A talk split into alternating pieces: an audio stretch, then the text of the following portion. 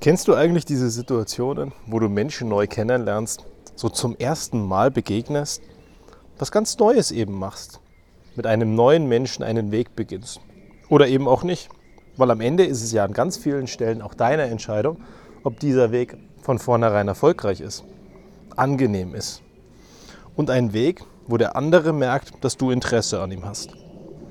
Und dann hast du manchmal diese Chance und hast einfach keine Lust kann eben vorkommen. Nur die Frage ist halt immer, um was geht es denn auch?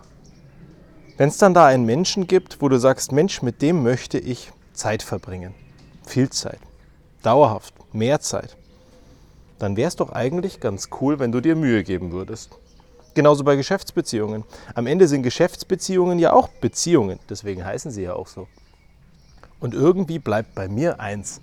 Es bleibt wieder mal ein Gefühl, wo ich mir denke, Manche Leute haben da Lust drauf und manche Leute eben nicht. Manche Leute haben Lust drauf, menschlich anzukommen und in einem Bereich Großes zu erreichen. Und andere Leute sind eben einfach nur da. Und ich frage mich nach wie vor, ist es möglich, die gleiche Leistung zu bringen, der gleichen Qualität und Güte, wenn du am Ende nur fachlich da bist? Ganz ehrlich, ich glaube nicht.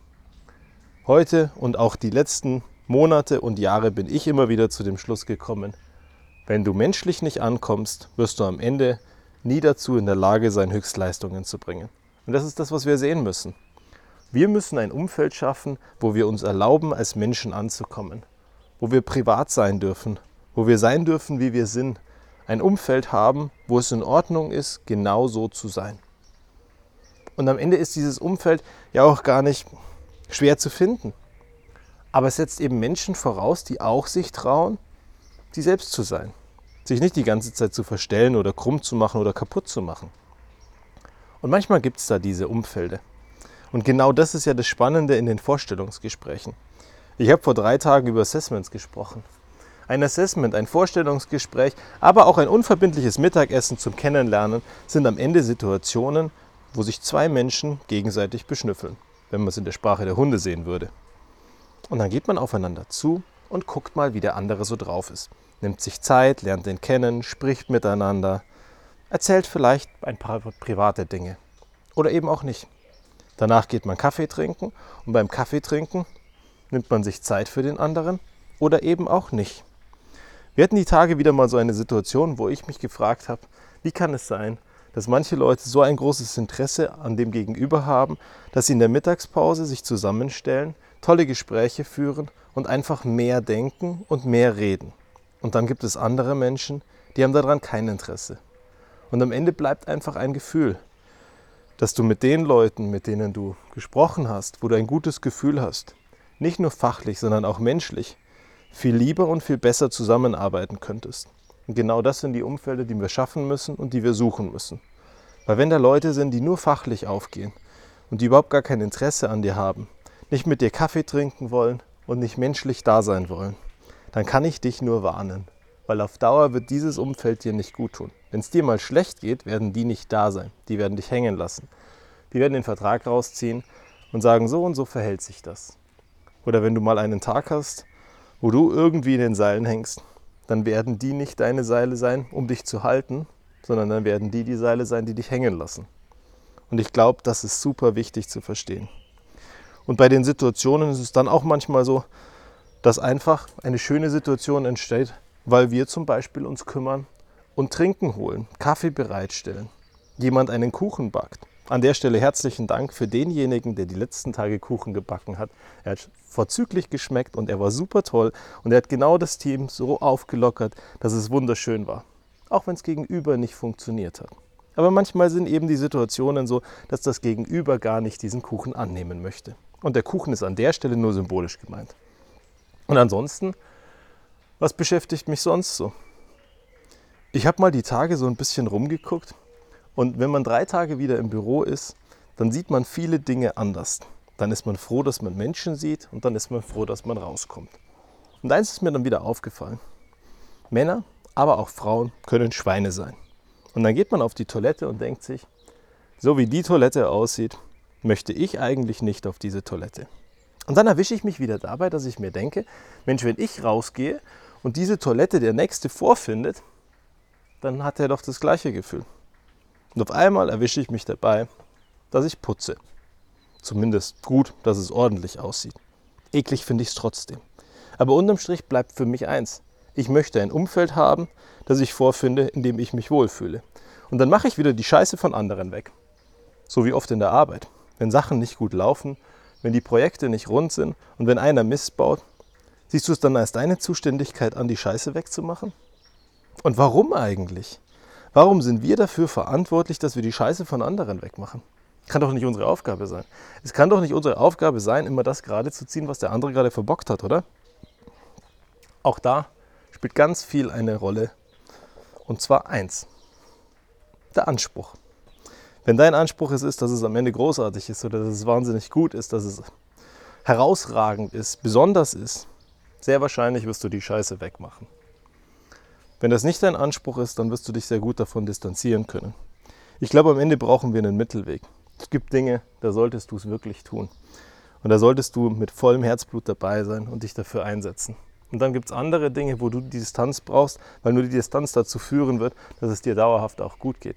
Wenn du von allen und immer die Scheiße wegmachst und die Arbeit übernimmst von allen Menschen, die da draußen sind, wirst du unterm Strich irgendwann kaputt gehen.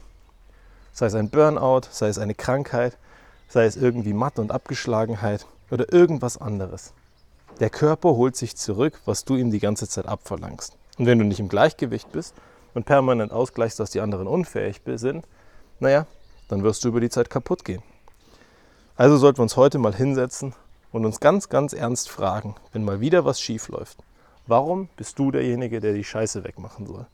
Und warum bist du der Meinung, dass du diese Position einnimmst und dass du sie annimmst? Weil eigentlich musst du es gar nicht. Es bleibt halt einfach. Es bleibt halt einfach das Gefühl, wenn wir was Tolles machen wollen, dann müssen wir auch was Tolles leisten. Also such weiter die Umfelde, wo es genau so passiert, wo es genauso gut ist, wo es genauso rund ist. Wo die richtigen Leute mit dir zum Kaffee trinken gehen, sich Zeit nehmen und Interesse an dir haben.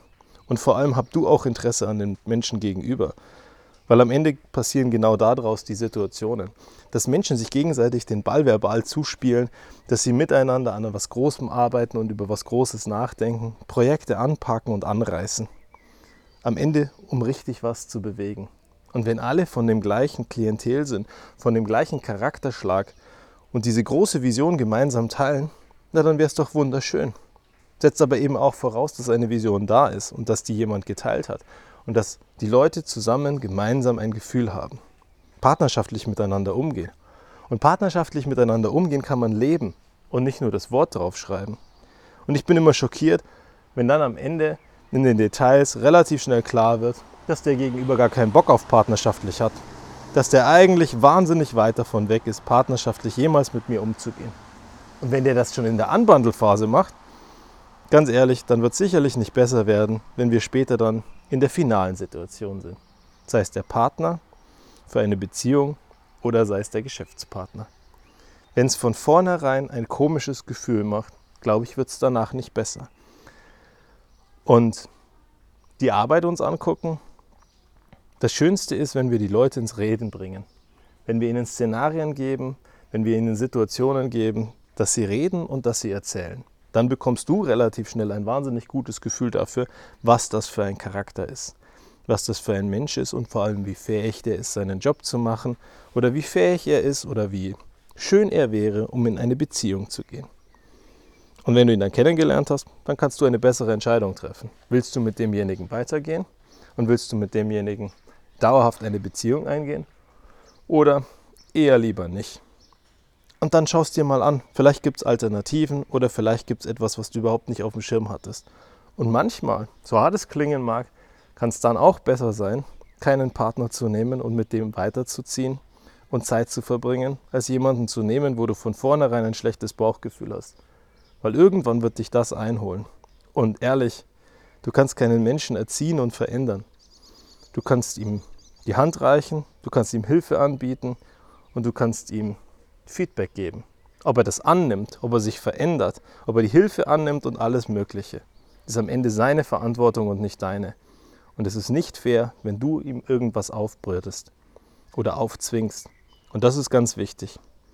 Von daher such dir die richtigen Leute und das richtige Umfeld und find mal einen, der ein bisschen verrückt ist, der visionär unterwegs ist, der Strategien hat. Und am Ende mach's nicht wie Konrad Adenauer. Wenn du Visionen hast, geh nicht zum Arzt, sondern hör auf dein Bauchgefühl, pack an und beweg was Großes. Bis zum nächsten Mal.